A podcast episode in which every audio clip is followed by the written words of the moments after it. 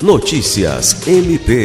Nessa segunda-feira 10, o Procurador-Geral de Justiça eleito Danilo Lovisaro reuniu-se com o chefe do Gabinete Militar de Segurança Institucional, coronel aposentado da Polícia Militar do Acre, Romário Célio Barbosa.